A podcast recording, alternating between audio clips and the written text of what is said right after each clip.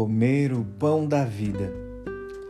Eu sou o pão vivo descido do céu. Quem comer deste pão viverá eternamente. E o pão que eu darei é a minha carne dada para a vida do mundo. Eis uma boa notícia para todos que estão sofrendo por causa de alguma dieta. Nada de fazer regime. Jesus nos convida a comer. Bom, não é bem assim. Brincadeiras à parte, a palavra de hoje nos transmite um grande amor de Deus para conosco. Nos oferece um alimento que torna a nossa vida, a nossa existência, as nossas escolhas eternas.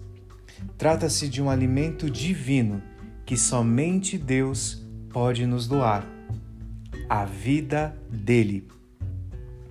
Talvez neste momento estejamos pensando na Eucaristia. A comunhão eucarística que podemos receber na missa é este pão que nos dá a vida eterna.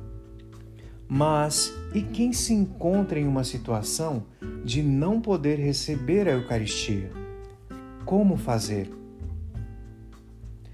Tem situações muitas vezes complicadas, difíceis de resolver, que nos impedem de receber a Eucaristia. Porém, sejamos claros, a Eucaristia é um dom imenso que nos coloca em comunhão com Deus de uma forma direta, forte e imediata.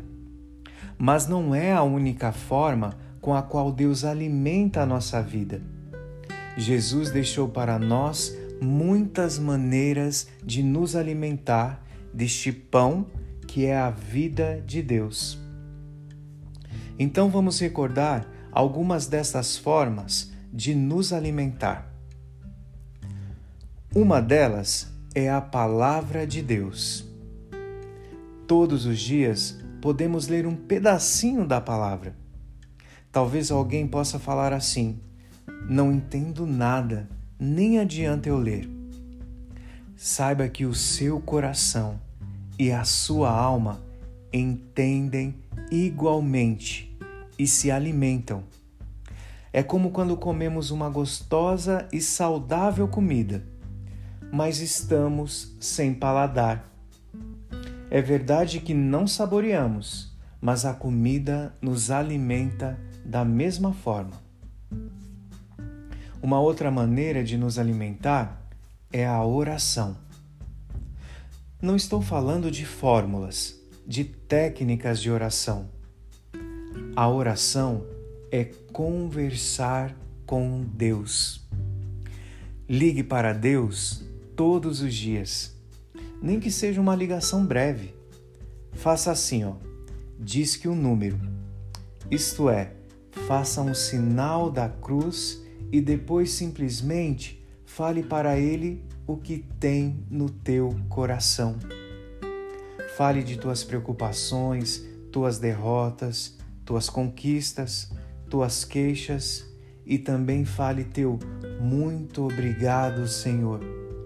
Obrigado por isso, obrigado por aquilo. Encontre sempre também motivações para agradecer uma outra forma é a natureza. A beleza do céu, do mar, das montanhas, da mata, dos bichos e tantas outras coisas nos falam de Deus e alimentam em nós o desejo do belo, do que é conforme a natureza da criação. Nos falam da harmonia e alimentam em nós tudo isso. E temos também o amor para com o outro. Todo gesto de partilha, de amor, de perdão, de compreensão, de gentileza, de respeito, de proximidade nos alimenta. Alimenta em nós e no outro a esperança, a alegria de ser úteis para alguém a consciência de que não estamos sozinhos. não estamos só. Santo Agostinho dizia que quem vê o amor está vendo a Deus. Todo o amor vem de Deus. Todo o amor é Deus. Toda vez que você ama, está tocando e recebendo a Deus.